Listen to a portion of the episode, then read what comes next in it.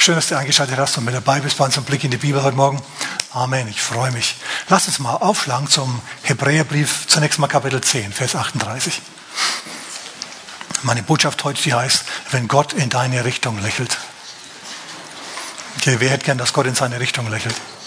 Okay, dann müssen wir uns, dann müssen wir uns Hebräer Kapitel 10, Vers 38 und die folgenden Verse zu Herzen nehmen. Und zwar steht da, mein Gerechter wird aus Glauben leben. Und wenn er sich wegwendet, wird meine Seele kein Wohlgefallen an ihm haben. Also der Gerechte muss aus Glauben leben. Der Gerechte soll aus Glauben leben. Und wenn er das nicht tut, nee, dann liebt Gott dich immer noch, aber du gefällst ihm nicht so richtig. Und ganz unmissverständlich wird dann Hebräer Kapitel 11, Vers 6. Das sind ein paar Verse. Weiter, da steht, ich mache das jetzt, äh, ich kürze das jetzt ein wenig ab. Ich lese es euch vor, was da steht.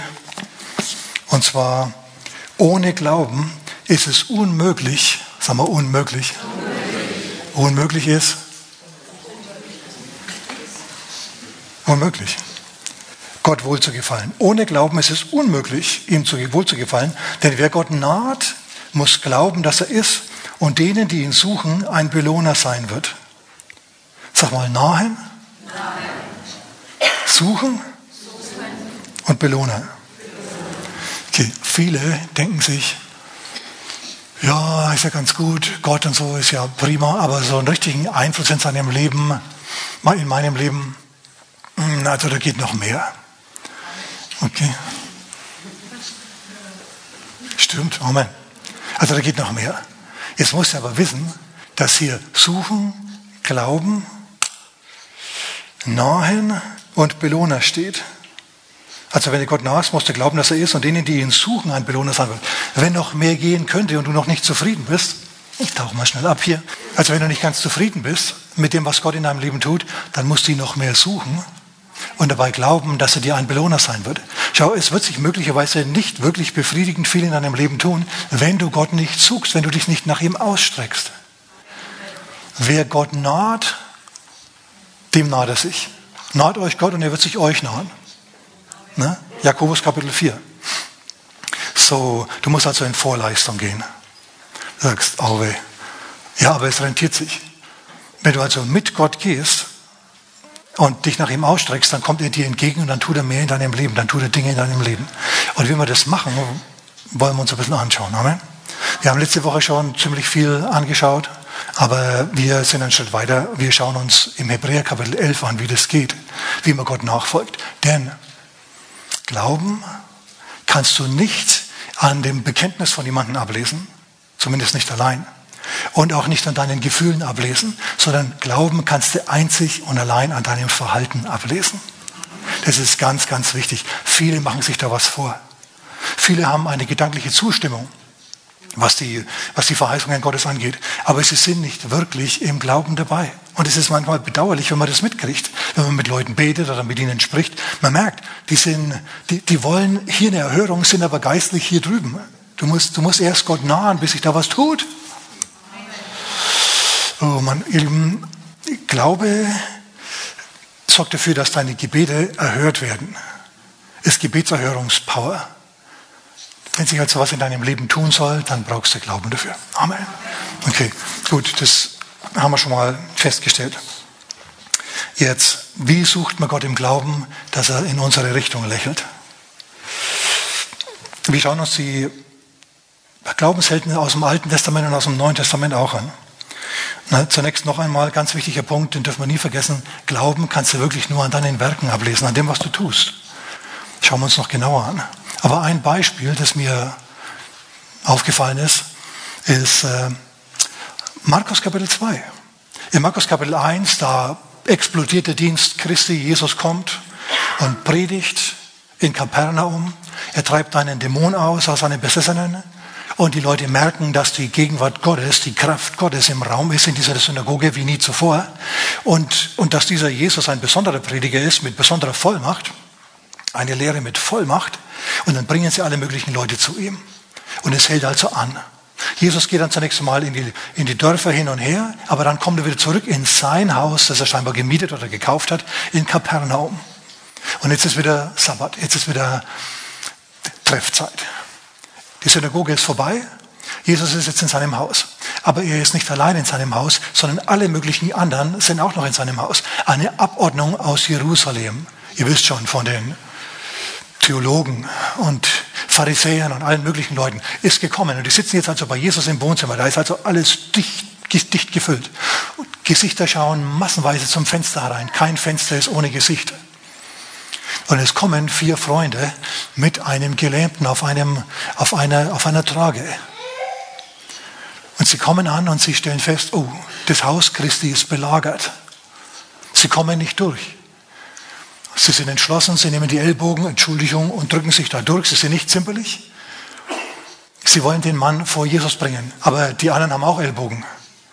So drücken sie sich jetzt zurück und so sind also die vier Freunde mitten in der Menge und sie kommen nicht zu Jesus durch. Sie kommen nicht ins Haus hinein, es ist alles verstopft und keiner gibt seinen Platz auf, um diesen Kranken auf der Bahre vor Jesus zu bringen. Jetzt könnten sie aufgeben, aber das machen sie nicht. Vielmehr ist es so, dass sie eine Glaubens, ein Glaubensstudienobjekt jetzt abgeben. Die überlegen sich jetzt, was machen wir? Sie stecken die Köpfe zusammen, alle fünf, inklusive dem, dem Lahmen. Was machen wir? Also heimgehen, wieder weggehen? Auf keinen Fall. Wir müssen unbedingt ihn vor Jesus bringen, denn dann wird er geheilt. Das ist das, was sie glauben. Deswegen handeln sie. Und so sind sie also absolut verzweifelt, dass sie nicht durchkommen, aber sie sind trotzdem absolut entschlossen, den Kranken doch vor Jesus zu bringen. Und so klettern sie jetzt aufs Dach hinauf. Das sind natürlich Flachdächer dort. Da gibt es auch Treppen von außen, die man raufgehen kann. So transportieren sie diesen Kranken jetzt durch die Menge hindurch. Mit ihren Ellbogen schieben sie die Leute weg und gehen dann die schmale Treppe rauf. Ich war schon in diesen Gegenden, ich war schon im Orient und bin diese schmalen Treppen auf die Hausdächer raufgegangen. Da ist nicht so riesig viel Platz. Stefan war auch mit dabei, in Indien zum Beispiel. Ähm, aber ich sage euch mal, wenn ich jetzt auf einer Bahre liegen würde und da wollen mich jetzt vier Freunde die Treppe rauftragen, aufs Hausdach. Das Ding ist schmal und steil. Es ist eine ungemütliche Angelegenheit. Du brauchst da echt Glauben. Du hältst dich da am, an der Bahre fest, während dich da die vier Freunde in Steillage, versteht er, nach oben transportieren. Männer, wieso tragt ihr mich mit den Füßen nach oben zuerst drauf? Dreht mich mal um. Wenn ich runterrutsche, ja, dann falle ich wenigstens auf die Füße nicht auf den Kopf. So drehen sie ihn um und dann schleppen sie ihn drauf. Und dann demolieren sie das Haus Christi und decken es Dach ab. Der Putz rieselt runter vor Jesus. Alle in der Halle blicken nach oben, also im Wohnzimmer blicken nach oben. Und die Gesichter winken runter. Und dann, dann sind sie auch gar nicht zimperlich und, und, machen nicht lang rum, sondern sie legen, sie bringen jetzt die, die Tragbare runter vor Jesus. Sie lassen den runter vor Jesus. Stück für Stück. Und er hält sich wieder fest und sagt, Jungs, passt bloß auf, dass keiner loslässt. Ja, ich habe hier keine Lust, hier vier Meter runterzufallen. Und dann heißt, und das ist das Bezeichnende, als Jesus ihren Glauben sah, steht da. Woran hat Jesus den Glauben gesehen? Einzig und allein an ihren Taten. Amen. Das ist mein Hauptpunkt in dieser Geschichte jetzt. Und dann heilt Jesus den Mann. Und er sagt, nimm dein Bett auf und geh. Ja? Und das macht der Mann. Der rollt dann sein Bett zusammen und er geht dann raus. Entschuldigung, darf ich mal durch? Und dann jetzt hat er ja auch Ellbogen. Ja, jetzt geht er raus. Und, und die ganze Menge, die ganze Meute im, im Haus, ums Haus und ums Haus herum, die tobt und die springen und die hüpfen und die sind total begeistert von dem, was Gott gemacht hat. Bis auf natürlich die Kritikaster. Denn die hatte Jesus ja auch. Schau, nur weil jemand geheilt wird, heißt nicht, dass sich dann alle freuen. Es gibt dann auch die Gruppe der Ungläubigen. Und du kannst sie an dem, wie sie sind und was sie tun und wie sie schauen, erkennst du sie. Du erkennst die. Ganz, ganz locker. Die sitzen drinnen und schauen zu, wie dieser Mann vom Himmel auf die Erde herabgelassen wird oder zumindest vom Hausdach auf, vor Jesus herabgelassen wird. Und dann schauen sie, wie der Mann geheilt wird. Mhm, sagt er dann, sehr interessant, vielleicht war er ja gar nicht krank. Und dann schauen sie rüber auf die fünf anderen Kranken, die auch noch da sitzen, die nicht geheilt werden. Und dann freuen sich diese Leute nicht mit, über den, der geheilt wurde, sondern sie gehen raus und sie bedauern die, die nicht geheilt wurden, denen man falsche Hoffnungen gemacht hat. Solche Leute gibt's. Und vielleicht sind es solche Leute schon mal begegnet. Du kannst an dem Verhalten und an dem, an dem, wie sie sich geben, an dem, was sie sagen, an dem, wie sie sind, ablesen, ob sie Glauben haben oder nicht. Schau, wenn ein Blind, ein, ein, wenn ein so ein Lama geheilt wird und er läuft dann und eigentlich kennen ihn alle und alle sind begeistert, die ihn kennen. Und du sitzt drinnen und sagst, naja, dann hast du keinen Glauben.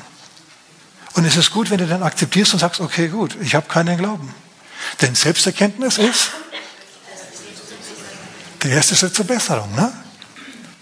Dann weißt du zumindest, okay, ich muss mich noch mehr auf Gott hinbewegen.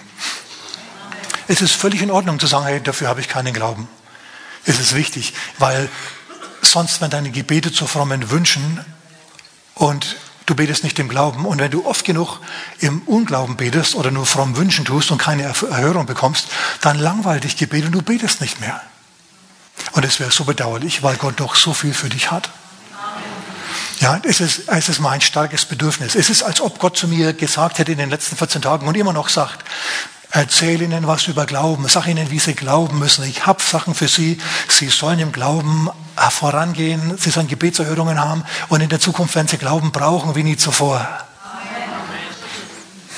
So Glaube ist wichtig. Dass du das lernst, dass du das packst, dass du die richtigen Schritte unternimmst. Und dazu ist es völlig in Ordnung zu sagen, hey, für diese Sache habe ich keinen Glauben. Manchmal kommen Leute zu mir und sagen, Pastor, bet mal für den Bruder meines Freundes, dem seinem Cousin, der hat die und die Krankheit. Und ich denke mir dann, okay, was ist der geistliche Stand dieser Person und hat die Person selber Glauben? Denn wisst ihr, wir können da viel glauben. Wenn die nicht selber irgendwie in den Glauben hineinkommen, dann wird sich da möglicherweise nicht so viel tun. Und dann ist es immer wieder nur frommes Wünschen und das kannst du dir ans Bein schmieren. Braucht kein Mensch. Es so ist. Amen. Okay, gut. Also, woran können wir Glauben ablesen? Das Lass mich jetzt mal zum Hebräerbrief gehen, Kapitel 11. Ja? Der Glaube ist zunächst mal eine Verwirklichung dessen, was man hofft, das ist Vers 1. Ein Überführtsein von Dingen, die man nicht sieht. Eine Verwirklichung dessen, was man hofft. Oder eine Wahrwerdung dessen, was man hofft. Schau, Hoffnung ist Zukunft. Ich hoffe, heute noch zum Mittag zu essen.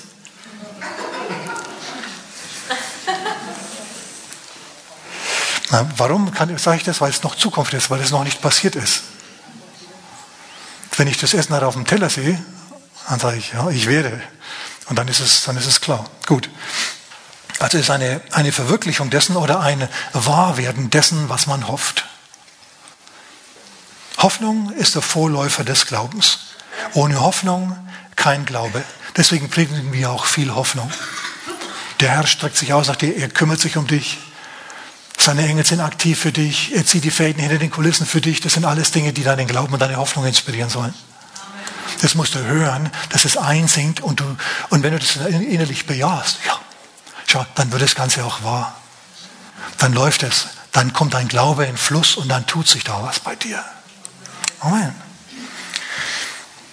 Ein Überführtsein von Dingen, die man nicht sieht. Nicht ein Überzeugtsein von Dingen, die man nicht sieht, weil die Leute können von allem Möglichen überzeugt sein, vom größten Blödsinn.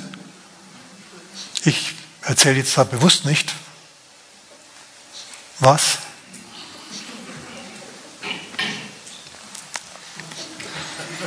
Ich beherrsche mich, okay.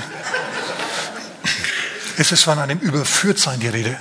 Überführt bedeutet Indizien. Ein Verbrecher wird überführt, wenn man ihm nachweisen kann, was er gemacht hat. Seine Fingerabdrücke, seine Stiefelabdrücke, seine DNA am Tatort. Man war zwar nicht dabei, aber man kann ablesen, dass, es, dass er es war. Dann wird er verknackt und jetzt hat er es. Und genauso ist es ähm, beim Glauben auch. Du hast eine innere, ein inneres Überführtsein, ein inneres Wissen. Du bist nicht nur davon überzeugt, sondern du weißt es. Es ist, dass, dass bestimmte Dinge wahr sind. Zum Beispiel, dass Jesus lebt und so. Manchmal sind ja Leute wirklich drollig. Die sagen, oh Pastor, hör mal, Sie Christ, Sie Knilch. Sie behaupten, dass Jona drei Tage im, im Bauch eines Fisches überleben konnte. Ha, ist wissenschaftlich erwiesen, dass das nicht möglich ist. Ich muss dann immer lächeln. Weil ich mir denke, hey Leute, hallo. Es ist auch wissenschaftlich erwiesen, dass niemand nach drei Tagen und drei Nächten aufersteht. Okay, und ich glaube das trotzdem. Na, warum? Aufgrund von einer Begegnung mit Gott, die mich innerlich überführt hat, dass es wahr ist. Gut. Also, durch Glauben verstehen wir, dass die Welten, eigentlich können wir da übersetzen Raum und Zeit, durch Gottes Wort bereitet worden sind, sodass das Sichtbare nicht aus Erscheinendem oder einfach aus Unsichtbaren hervorgekommen ist. Es gibt ein Paralleluniversum, nämlich den geistlichen Bereich, in dem Gott seinen Thron hat, den man nicht sehen kann. Und die geistliche und die natürliche Welt die sind ziemlich eng miteinander verzahnt. Und die Kanäle, aus denen die Kräfte aus der geistlichen Welt herüberströmen, sind Glauben einerseits und Gerechtigkeit und negative Kräfte strömen über bei Sünde und Ungerechtigkeit. Ich habe einen Fliegenstreifen auf meinem Fenster kleben, weil es immer wieder kleine Fliegen gibt, die nerven. Und die fliegen dahin, weil sie riechen, dass es da was gibt, dann fressen sie das und dann fallen sie tot um.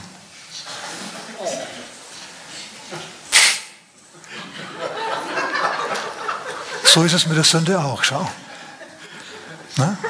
Da lockt was, dann naschst du dran und dann stirbst du geistlich. Und dann brauchst du Gott, der dir wieder geistliches Leben einhaucht. Zum Glück kann der das, zum Glück macht er das. Mann, bin ich froh, bist du auch froh? Du glaubst an Jesus und du wirst von den Toten wieder auferweckt. Geistlich zumindest, deine körperliche Auferstehung kommt später, aber sie kommt. Sag mal, sie kommt. Amen. Okay. Also es gibt zwei Welten. Es gibt die Welt Gottes und es gibt unsere Welt. Und wie wir da Brücken schlagen und Verbindungen herstellen, das studieren wir. Es funktioniert durch Glauben. Ohne Glauben ist es unmöglich, Gott wohl zu gefallen. Ja? Denn, wer Gott, denn wer Gott naht, der muss glauben, dass er ist und dass er denen, die ihn suchen, ein Belohner sein wird. Amen. Und wir wollen belohnt werden von ihm für unser Suchen. Amen. Okay, jetzt lass mich einige Beispiele anbringen. Das erste, die erste Glaubenstat, von der in der Bibel die Rede ist, oder hier im Hebräer Kapitel 11, ist, passt auf, schaut mal, ob es erratet. Vers 3. Vers 4. Durch Glauben brachte Abel ein besseres Opfer dar als kein. Durch welchen Glauben er das Zeugnis erhielt, gerecht zu sein. Indem Gott Zeugnis gab zu seinen Gaben. Und durch diesen Glauben redet er noch, obwohl er gestorben ist.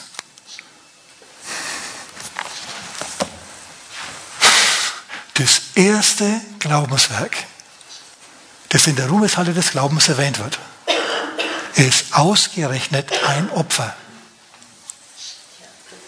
Also was du mit deinem Geld machst, das spricht Bände über deinen Glauben, ob du ihn hast oder nicht. Abel hat Gott ein Opfer gegeben. Und Gott hat auf dieses Opfer geblickt und hat ihn angelächelt. Und dann hat er ihm Segen gelebt, weil er das im Glauben dargebracht hat. Ganz am Anfang war es so, dass Gott zu seinen Eltern gesprochen hat und von denen wollte er auch ein Opfer haben. Wir sind jetzt noch vor, der, noch vor, der, noch vor dem Sündenfall. Was wollte Gott von denen haben? Er wollte bestimmte Früchte von ihnen haben. Er hat zu ihnen gesagt, alle Bäume im Garten gehören euch, alles gehört euch. Ihr könnt mit der Erde machen, was ihr wollt. Nur von einem Baum gebt ihr mir bitte die Frucht. Das ist mein, das ist euer Opfer für mich. Baum der Erkenntnis von Gut und Böse ist mein Baum, den lasst ihr in Ruhe. Das ist mein Opfer, das gibt ihr mir. Und so haben sie es gemacht, bis sie es nicht mehr so gemacht haben. Und dann haben sie von der Frucht gegessen, von der verbotenen, und sind in Sünde gefallen. Sie haben also von dem, sind jetzt keine Fliegen gewesen, aber ihr wisst, was ich meine. Sie haben von dem Fliegenstreifen da genascht und dann sind sie geistlich gestorben. Und jetzt waren sie geistlich tot. Das hat Gott nicht gefallen. Hat Gott ein neues Opfer installiert. Jetzt sollten sie ihm nicht mehr diese Früchte bringen, das war jetzt vorbei, sondern jetzt sollten sie ihm ein Lamm opfern, jetzt sollten sie ihm ein Schaf opfern, jetzt sollte Blut fließen. Das Blut des Opferlammes fließt für das Blut dessen, der opfert. So hat Gott es installiert. Am Anfang die Frucht und jetzt Lamm. Und kein, äh, Abel hat sich gedacht, ja, wenn es alles ist, gern. Gott möchte von mir, dass ich ihm ein Opferlamm bringe. Herr, hier hast es. Dann hat er seine Sünden vor Gott bekannt und hat das Opfer gegeben, hat gesagt, Herr, nimm doch das Blut dieses Tieres an, sein Leben anstelle meines Lebens. Und dann hat er das geopfert und Gott hat in seine Richtung gelächelt. Wunderbar. Na, ihr kennt die Geschichte. Er hat in seine Richtung gelächelt und er war gesegnet. Es ist gut, es ist leicht, es war wunderbar. Es war nichts Besonderes. Er konnte das machen. Und dann hat Gott in seine Richtung gelächelt und er war gesegnet. Aber Segen ruft Neider auf den Plan. So, also, wenn Gott dich segnet, wenn Gott deine Gebete erhört, wenn es bei dir vorangeht, dann prahl nicht damit.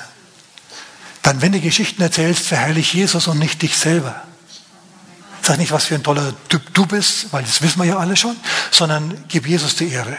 Wenn das nicht passiert, dann kommt kein ums Eck mit dem Messer in der Hand und kritisiert dich und macht dich nieder, bis du zum Schluss auf dem Boden liegst und blutest, so wie vorher das Opferlamm. Kain hat auch geopfert, aber er hat nicht geopfert, was Gott wollte. Er war dem Wort Gottes nicht gehorsam, deswegen hat Gott nicht in seine Richtung gelächelt. Der Rauch des Opfers hat seine Augen verbrannt und er hat sich weggewendet und war sauer. Dann hat er auf seinen Bruder geblickt, der gemacht hat, was Gott gesagt hat und dafür gesegnet wurde und war neidisch.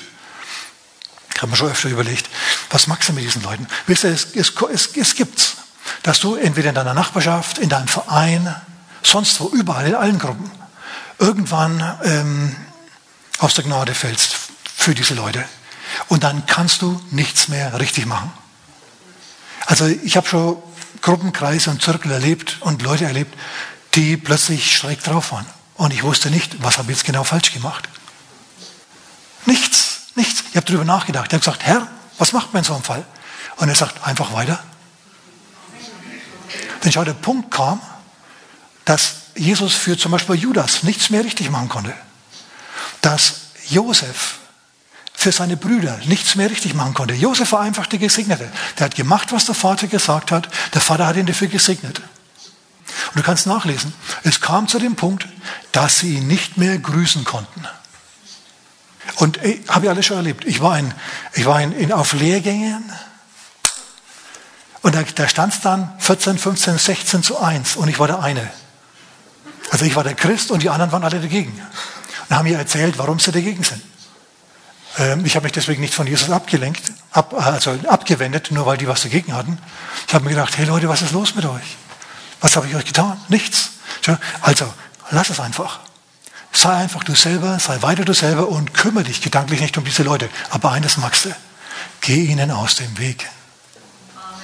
Wenn Abel dem keiner aus dem Weg gegangen wäre, hätte er vielleicht überlebt. Aber es hat er nicht, weil er gutgläubig war, weil er treu doof war, weil er gedacht hat, alle sind so wie er. Alle sind an Harmonie und an Liebe und solchen Dingen interessiert, so wie er. Aber sein Bruder, der hat ihn gehasst. Das war wirklich übel. Übel, oder? Also, nochmal, wenn der Herr dich segnet, hängst nicht an die große Glocke. Preis ihn, dank ihn, tu Gutes mit dem, was er, was er dir gibt, aber hängst nicht an die große Glocke. Sei weise, lern was von dem Mann. Also, das, die erste Glaubenstat ist, ein Opfer zu geben. Ich habe mir gedacht, oh Herr, die denken da nicht über ihr Geld. Aber das ist nicht der Punkt. Wir sprechen über Glauben. Und das ist halt jetzt zufällig der erste Punkt. Wobei, natürlich, Markus Kapitel 10, Vers 27 oder wo es steht, da kam ein reicher junger Mann zu Jesus, hat sich vor ihm niedergeworfen und hat gesagt, was muss ich tun, um ewiges Leben zu bekommen? Was muss ich tun, um auf Gott noch mehr zuzugehen? Was muss ich tun, um meine Gebete erhört zu bekommen? Was muss ich da machen, dass Gott in meine Richtung lächelt? Und Jesus sagt, na ja, also die Gebote, die kennst du ja. Nicht Ehebrechen, nicht stehlen, kein falsches Zeugnis reden, kein nicht Cancel Culture betreiben und diese Dinge, sondern Gott lieben, deine Eltern und so weiter. Und der Mann schaut ihn an und sagt, habe ich alles schon gemacht? Mache ich alles. Die ganze Zeit. Also der hat die Gebote gehalten, aber trotzdem nicht das Gefühl gehabt, er ist Gott nahe. Oder Gott segnet ihn besonders. Oder Gott lächelt in seine Richtung. Jesus schaut ihn an und gewinnt ihn lieb. Und dann sagt er, eins noch fehlt dir. Und der Mann sagt, eins, eins, ja, eins, nur eins. Okay, was denn? Gib alles weg, den Armen, und dann komm und folge mir nach. Und plötzlich erkennt der Mann, was wirklich in ihm ist. Er hat sich bisher bloß was vorgemacht. So dringend will er das ewige Leben gar nicht. Er geht nämlich jetzt traurig davon, denn er hatte viele Güter. Lass mich da mal kurz drauf eingehen. Zunächst mal. Jesus hat, komm und folge mir nach, nur zu den Aposteln gesagt. Der Mann hat also Apostelpotenzial in dem Mann gesehen. Offensichtlich war das auch ein guter Geschäftsmann, dass er viel Kohle hatte und sowas gekommen war. Nur, der Mann hat sich selber was vorgemacht. Er hat gedacht, er dient Gott, in Wirklichkeit hat er dem Geld gedient. Und jetzt sagt Jesus, gib das alles mal weg, dann lebst du nicht mehr aus Geld, sondern dann lebst du aus Glauben. Du musst an Gott vertrauen. Da hatte er keine Lust. Es ist wirklich so eine Sache. Wohlstand ist ein zweischneidiges Schwert. Nicht jeder kommt damit zurecht. Manche erkennen, hey, ich muss dann gar nicht mehr beten, sondern mein Geldbeutel erhöht mir jedes Gebet. Wenn ich was will, ich kann es mir kaufen. Ich muss da nicht lang rumbeten. Und Jesus sagt jetzt, es ist gut für dich, das wegzugeben, mir nachzufolgen und im Glauben zu leben, denn der Gerechte wird aus, aus Glauben leben. Und lass mich das ein bisschen vertiefen. Ist das in Ordnung? Okay. Es gab Leute in der Bibel, die alles weggegeben haben. Zum Beispiel Abraham. Gott kam zu Abraham in Ur in Chaldea und hat zu ihm gesagt, verlass deinen Vater aus, gib hier alles auf und geh in ein Land, das ich dir zeigen werde. Und Abraham hat es gemacht. Und Ur in Chaldea war eine der reichsten Städte der damaligen Zeit. Man hat dort Ausgrabungen gemacht in den 30er Jahren und hat festgestellt, diese Häuser, die hatten Kanalisation. Das war sehr modern. Die haben Leute ausgegraben aus ihren Gräbern dort. 4000 Jahre alte Überreste. Die haben Gold und Silber und diese Dinge gesehen. Hammer Sachen. Und jetzt kommt Gott und sagt zu Abraham, lasst es. Jetzt liegt es bei Abraham, Ja zu sagen oder Nein. Aber er hat Ja gesagt und ist gegangen. An einen Ort, den er nicht gekannt hat. Geh nach Westen, junger Mann. Und Abraham ist nach Westen gegangen. Dort war er dann und ist auf und abgezogen in Kanaan. Was hat er dafür bekommen zum Schluss? Naja, seine Nachkommen haben Kanaan bekommen. Aber er, Gott hat ihn gesegnet. Gott hat ihn zu einem der reichsten Männer seiner Zeit gemacht, weil Abraham mit Wohlstand umgehen konnte. Aber der Schritt, der notwendig war, war erstmal das, den ganzen Luxus und den ganzen Komfort liegen zu lassen und das zu machen, was Gott gesagt hat. So, Glaube ist, auf Komfort zu verzichten, wenn Gott es will. Glaube sagt, auf Komfort zu verzichten, wenn Gott es will. Er hat dann nicht mehr in Häusern, sondern in Zelten gewohnt. Wir waren vor einigen Jahren in Israel und haben in Zelten gewohnt. Das war eine Katastrophe. Wer war damals mit dabei? Wer erinnert sich noch? Es war eine Katastrophe. Ich war da im, was weiß ich, im Achtmann-Zelt, Zelt, ja. Und es ist, in Israel ist es heiß am Tag und heiß in der Nacht. Und dann siehst du die älteren Herren, wie sie alle fünf Minuten aufstehen und aufs Klo gehen und wieder kommen und wieder gehen. Und die Insekten, die über dich herumkrabbeln und über dir kreisen und die Moskitos, die du dann haust. Und das hat er gemacht aus Glauben. Gott hat gesagt, zieh nach Kanaan und er hat es gemacht und in Zelten gelebt. Also ich nehme mal an, dass die Zelte von Abraham so dicht waren, dass da also die Mücken frei waren. Zumindest hoffe ich das stark für ihn, ja. Aber es ist ein Verzicht auf, auf Komfort. Noch einer, der das gemacht hat, der alles aufgegeben hat. Jesus selber. Jesus, kannst du nachlesen, Philippa Kapitel 2, Vers 1 bis 7. Jesus war im Himmel. Gott im Himmel, der Teil der Gottheit, den man gesehen hat. Er hatte alle Macht und alle Kraft und alle Herrlichkeit, die Gott hat. Die Fülle der Gottheit hat in ihm gewohnt. Und jetzt sagt der Vater zu ihm, lass alles, gib alles auf und geh runter und werde ein Mensch, nimm Knechtsgestalt an. Und Jesus macht es. Jesus macht es. Er hat alles weggegeben und hat gemacht, was der Vater gesagt hat. Dort hat er dann sein Leben gelebt. Und dann, weil er eben so gehorsam war, so total gehorsam war, hat Gott ihn total befördert und hat ihm den Thron Gottes gegeben. Aber genau genommen, überlegt euch mal, genau genommen hat Jesus nichts dazu verdient. Als er sich entäußert hat, Mensch geworden ist und dann wieder zurückkam. Er hat nichts dazu bekommen. Er hat nichts dazu bekommen, was er nicht vorher schon hatte. Das ist Liebe. Nur aus Nächstenliebe hat der Herr alles abgelegt, ist gekommen, um uns zu erretten, um uns Glauben zu vermitteln, damit wir auch im Sieg leben können, im, im Leben herrschen können, so wie er. Und dann ist er wieder zurückgegangen. Er hat einen Umweg gemacht, er hat sich, er hat sich wirklich krumm gelegt. Er hat auf Komfort verzichtet, hat sein Werk getan, das Erlösungswerk getan und ist dann wieder in den Himmel gegangen. Ich finde es bemerkenswert. Und ich bin mir ziemlich sicher, dass Jesus aus noch einem Grund diesem jungen Mann gesagt hat, gib alles weg. Jesus war ein Prophet. Und er wusste, was kommen würde. Er hat im Geist schon vorausgesehen, dass der römisch-jüdische Krieg das Land heimsuchen wird, dass Bürgerkrieg herrschen wird im heiligen Land, dass hier kein Stein mehr auf dem anderen sein wird, dass der Reichtum der Reichen nutzlos sein wird und sich auflösen wird, dass der Tempel zerstört werden wird, dass 1,1 Millionen Menschen in der Belagerung von Jerusalem sterben werden und dass der Rest in die Sklaverei verkauft werden wird. Wenn, wenn sie dich in die Sklaverei verkaufen, dann ist vollkommen egal, wie viel Geld du hast oder hattest. Das ist dann weg. So, Jesus hat also gewusst, was kommen wird. Deswegen hat er zu dem Mann so leicht sagen können, gib's, gib's weg. Oder auch zu den anderen. Er sagt ja, verkauft eure Habe und, und gebt Almosen, dann habt ihr was im Himmel. Denn es kommt eine Zeit, in der alles, was ihr hier auf Erden habt, vernichtet werden wird. Jesus hat es vorher gewusst. Woher weiß ich das? Matthäus Kapitel 24. Die Jünger und er, sie treten aus dem Tempel raus, nachdem er dort gepredigt hat. Und die Jünger sagen, Herr, ist es nicht schön da? Schau mal dieses wunderbare Gebäude an. Und dieses Dach aus Gold ist doch herrlich. Und Jesus sagt, ich sage euch, kein Stein hier wird auf dem anderen bleiben. Jesus hat gewusst, was passieren wird. Und deswegen hat er so freimütig gepredigt. Matthäus Kapitel 6, Vers 33. Trachtet zuerst nach dem Reich Gottes und alles andere wird euch hinzugefügt werden. Und in den Versen vorher schon sagt er, gebt Almosen, dann behaltet ihr das, was ihr habt, indem ihr es weggebt. Denn es kommt eine Zeit, in der es, in der es abgeht hier.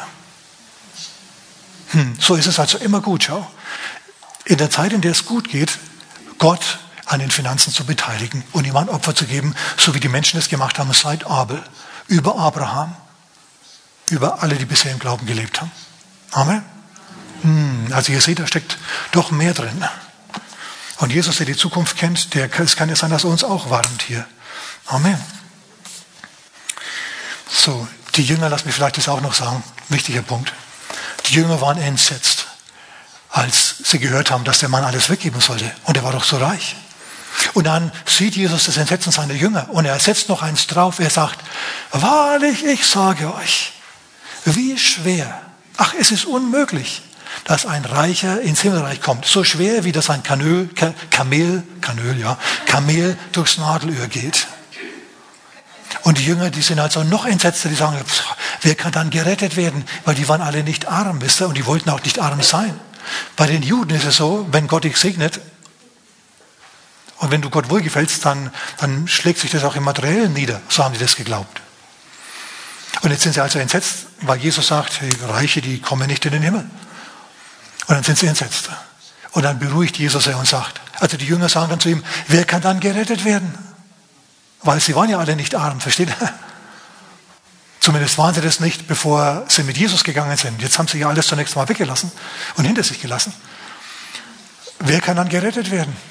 Und Jesus sagt es ihnen, bei Menschen ist es unmöglich, bei Gott aber sind alle Dinge möglich. Und dann kommt Petrus und sagt, also Herr, jetzt ist so, der ist weggegangen, dieser habsüchtige Typ da, aber wir, wir, Herr, wir, wir, wir haben alles aufgegeben und sind dir nachgefolgt. Was sagst du dazu? Und jetzt sagt Jesus, was er eigentlich vorhatte mit dem Reichen, der arm werden wollte, bevor er dann wieder reich wird. Passt auf.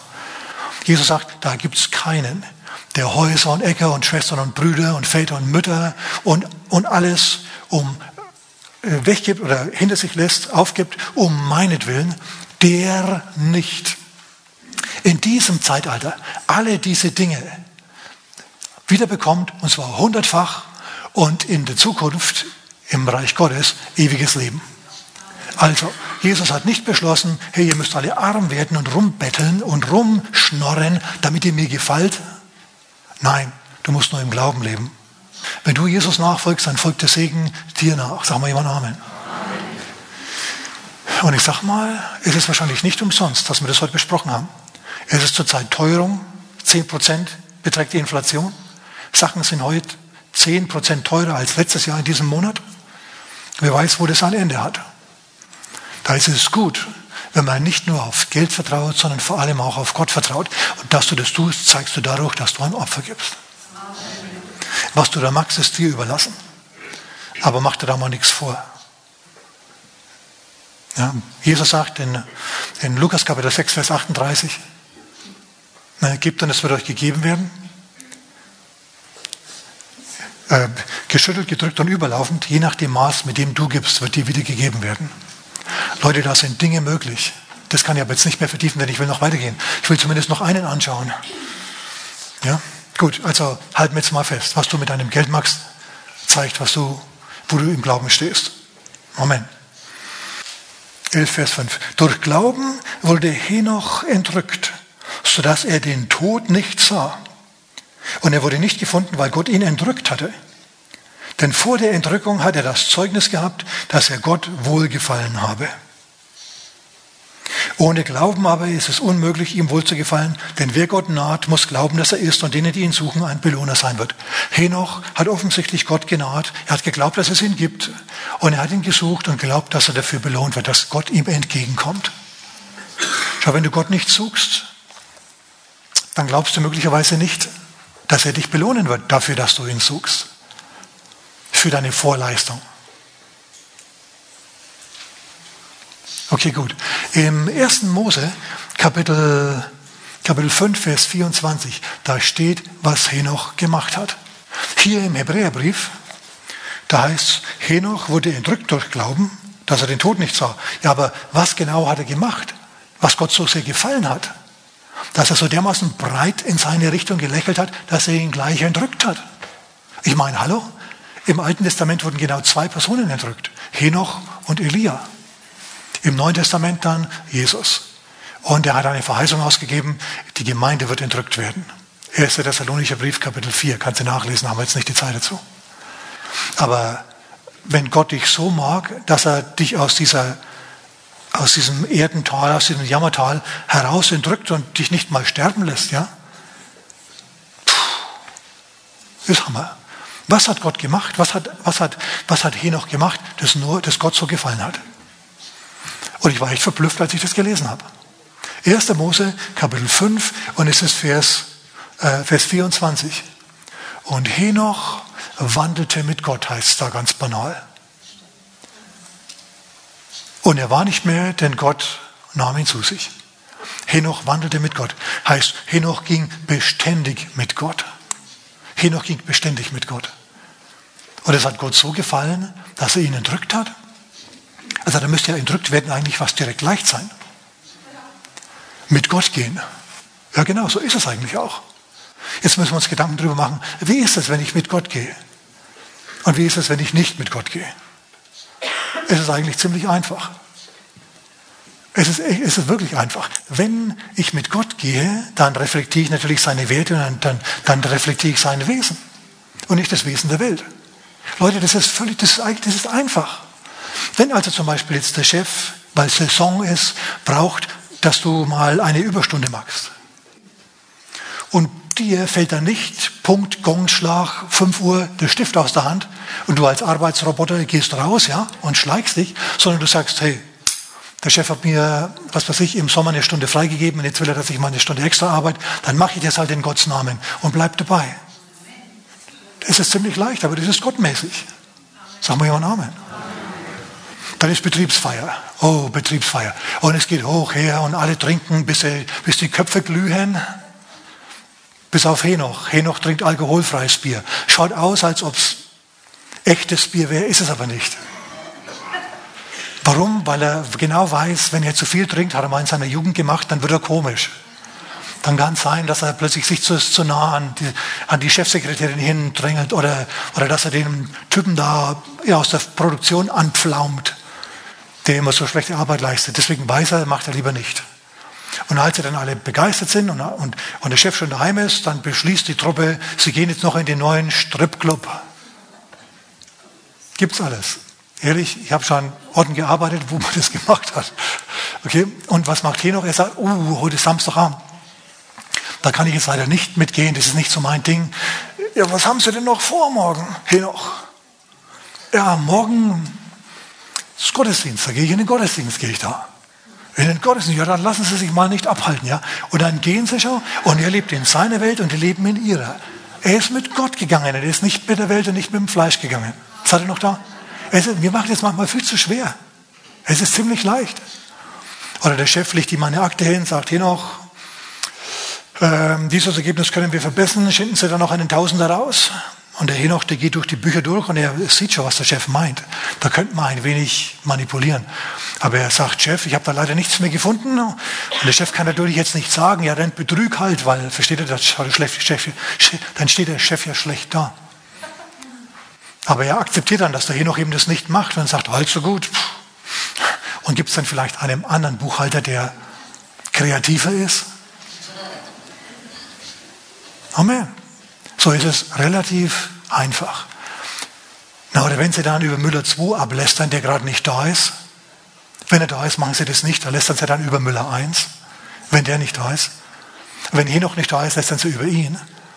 Und dann macht er irgendwie einfach nicht mit. Da lächelt er nur und bleibt bei seiner Arbeit. Er ist auch voll tief versinkt in seiner Arbeit, hat auch gar keine Zeit, da sein, ein Statement abzugeben zu Müller 2, macht einfach weiter. Und Gott sagt sich, hey, schau dir den mal an, schau dir den mal an. Das hat ihm gefallen. Er hat freiwillig, weil es ihm gefallen hat, gebetet. Und er hat Glaubensbotschaften gehört. Botschaften, die seinen Glauben gefördert haben. Ihr müsst nämlich wissen, dass ein einzigartiger Prediger in seiner Zeit noch lebendig war auf der Erde. Und zwar, geht mit A an und hört mit M auf, Adam. Adam und Henoch haben 300 Jahre ungefähr miteinander gelebt. Und Adam war der Ur-Ur-Ur-Ur-Ur-Opa von Henoch. Und Adam konnte Storys erzählen von Gott wie kein anderer. Und es hat ihn Henoch interessiert. Wie war das damals, als ihr im Garten wart? Wie hat Gott ausgesehen? Oh, und wie war er angezogen? Oh, ein Feuer von der Hüfte nach unten, von der Hüfte nach oben. Und was hat er gesagt? Oh, er hat dies, das und jenes gesagt. Und und da hing der dran, der hing an den Lippen. Und Opa, warum ist es jetzt anders? Warum sind wir jetzt nicht mehr in Eden? Und, und so. Und dann hat Adam ihm das erklärt. Und, und Henoch hat sich gedacht, aber ich will nicht so leben wie die anderen. Ich will mit Gott leben. Das war ihm ein Bedürfnis. Und er hat sich ausgestreckt und Gott kam zu ihm. Die Gegenwart Gottes hat eines Tages sein Zimmer erfüllt und Gott war da und hat ihn benutzt als einen Propheten. Es war deswegen nicht leicht für Henoch. Es war oft mal 14 zu 1. Er hat die Glaubensposition vertreten, alle anderen ganz andere. Aber das war ihm egal. Er war in der Lage, selber zu denken. Henoch ging beständig mit Gott. Er ging nicht beständig mit der Masse. Er hat nicht sein Fähnlein nach dem Wind gehängt, wie ein Politiker. Nicht alle, aber viele. Opportunisten unter den Politikern. Oh, heute wieder Wind aus dieser Richtung und morgen wieder wieder aus der. Und ich weiß immer genau aus der Zeitung, was meine Überzeugung ist. So war er genau nicht. Er war auf dem Felsen gegründet. Ja, und er hat sich nicht verändert. Egal, was die anderen um ihn herum gemacht haben. Hier stehe ich, ich kann nicht anders. Gott helfe mir. Amen. Amen. Ja, und Gott hat ihn sogar in den Himmel geholt. Lass mich doch ganz kurz einen anbringen und dann ist gut. Und zwar Vers 7. Vers 7. Durch Glauben baute Noah, als er eine göttliche Weisung über das, was er noch nicht zu sehen war, nämlich Regen, empfangen hatte, von Furcht bewegt, eine Arche zur Rettung seines Hauses. Durch ihn, das heißt durch den Glauben, verurteilte er, Noah, die Welt und wurde Erbe der Gerechtigkeit, die nach dem Glauben ist. Vers 7 also noch. Gott kam zu Noah und hat gesagt, Noah, die Welt ist schlecht. Mord und Totschlag überall, wo man hingeht. Die Hurenhäuser sind voll, die Tempel Gottes sind leer. Aber du, weil du nicht so bist, weil du so bist wie dein Opa Henoch, mit dir mache ich eine Ausnahme, du sollst gerettet werden, aus dir soll das Menschengeschlecht neu beginnen. Übrigens, ganz kurzer Einschub. Es gibt in der Bibel im ersten Mose gleich am Anfang dort zwei Henochs. In Kapitel 4 und Kapitel 5. Da gibt es zweimal eine Person namens Henoch. Der eine Henoch ist der Sohn Kains. nachdem eine Stadt benannt wurde, die Kain gegründet hat. Der andere Henoch ist ein Mann Gottes. Schau, nur weil du Henoch heißt, heißt es noch gar nichts. Nur weil du Christ heißt, oder Christian, oder Christine, oder sonst wie, heißt es noch gar nichts. Du musst dich erst so verhalten wie ein Christ, damit du einer bist. Das reimt sich sogar, schau. Halten wir mal fest. Also nur weil einer behauptet, er ist Christ, heißt noch gar nichts.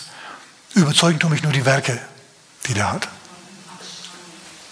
Gut, aber wir sehen es bei Noah. Gott kommt also zu Noah und sagt, es wird eine Sintflut kommen, die die Menschen wegraffen wird und ich möchte, dass du ein großes Boot baust, ein Schiff. Und Noah sagt, aber Herr, wir sind hier mitten auf dem Festland. Und, Noah, und Gott sagt zu Noah, es wird regnen, regnen wird's. Und er sagt, Herr, was ist Regnen? Was ist Regen? Bisher ist die Bewässerung der Erde so, dass der Tau aufsteigt. Und er sagt, Regen ist es, wenn Wasser von oben nach unten fällt. Hat es noch nie gegeben, wird es geben. Bau eine Arche zur Rettung deines Hauses. Und dann baut er los, von Furcht bewegt. Ihr Lieben, lasst uns das mal runterbrechen auf unsere Ebene hier. Er hat jetzt einen unmöglichen Auftrag bekommen. Er als ein Mann, vielleicht noch mit seiner Familie, eine Handvoll von Leuten. In der Arche waren zum Schluss acht Personen. Noah, seine Frau, seine drei Söhne und, seine, und ihre Frauen. Aber zu acht baust du keine Arche. Ein Schiff, das so groß ist wie die Queen Elizabeth II, also ein riesen, ein riesen Schiff, riesig. Er hat 100 Jahre dran gebaut, aber ich sage mal eines, er hat da nicht allein dran gebaut. Gott hat ihm eine Arbeit zu tun gegeben. Er hat gesagt, glaube, Noah ist für dich zu arbeiten, ein Werk zu tun, eine Arche zu bauen. Und dann hat Noah die Mittel bekommen, Arbeiter anzuheuern, dass sie die Arche bauen. Also wenn Gott dir eine Aufgabe gibt, dann gibt er dir Mittel und Menschen und Möglichkeiten, um diesen Auftrag auszuführen. Und es ist bei Noah so gewesen. Und Noah hat den Leuten, die für ihn gearbeitet haben, gepredigt. Noah, der Prediger der Gerechtigkeit, heißt es im Wort Gottes. Während die anderen gebaut haben, hat er gepredigt. Hat gesagt, tut Buße, es kommt eine riesige Flut, Regen wird fallen. Und alle haben ihn ausgelacht. Regen haben wir noch nie gesehen. Regen gibt's überhaupt nicht. Noch nie hat jemand Regen erlebt. Kommt trotzdem. Und sie haben ihn verlacht.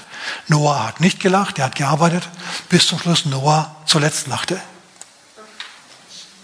War für ihn nicht angenehm, war für die Menschen um ihn herum, die nicht geglaubt haben und nicht wollten, mit Gott gehen wollten, war es definitiv nichts mehr zu lachen.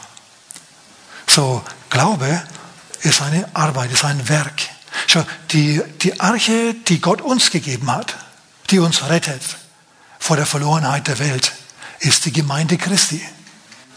Es gibt viele Archen, nicht nur uns natürlich, sondern es gibt massenweise Hunderte und Tausende, Zehntausende, Hunderttausende von Gemeinden gibt's, in denen das Wort Gottes gepredigt wird, in denen Menschen sich retten lassen können und zum, zum Glauben kommen können. Aber es ist, es ist Arbeit. Es ist Arbeit. Manchmal ist es leicht und angenehm, zum Beispiel jetzt. Manchmal ist es schwierig, wenn du mit Leuten reden musst, die irgendwie es nicht kapieren wollen. Aber es ist gute Arbeit. Und der Herr erwartet das irgendwo von uns. So überleg mal, was kannst du tun? Das Mindeste, das Geringste, was du tun kannst und solltest, ist, dass du für deine Gemeinde und die Mitarbeiter und die Leute dort beten solltest. Und nicht nur für die, sondern auch für die Leute, die jetzt noch nicht kommen, die aber bereit sind und in der Lage sind, von diesen Leuten zu empfangen. Dass die Suchenden gezogen werden. Amen. Ja, ganz wichtiger Punkt. Das ist das Mindeste, was du machen kannst. Zu beten für die, für die Arche, so baust du an der mit, und für die Leute, die erreicht werden können durch diese Arche, dass du für die auch betest, dass sie sich anschließen. Bete dafür, dass die richtigen Leute das richtige Programm dann einschalten. Na, Leute, die erreicht werden können durch, diese, durch diesen Prediger.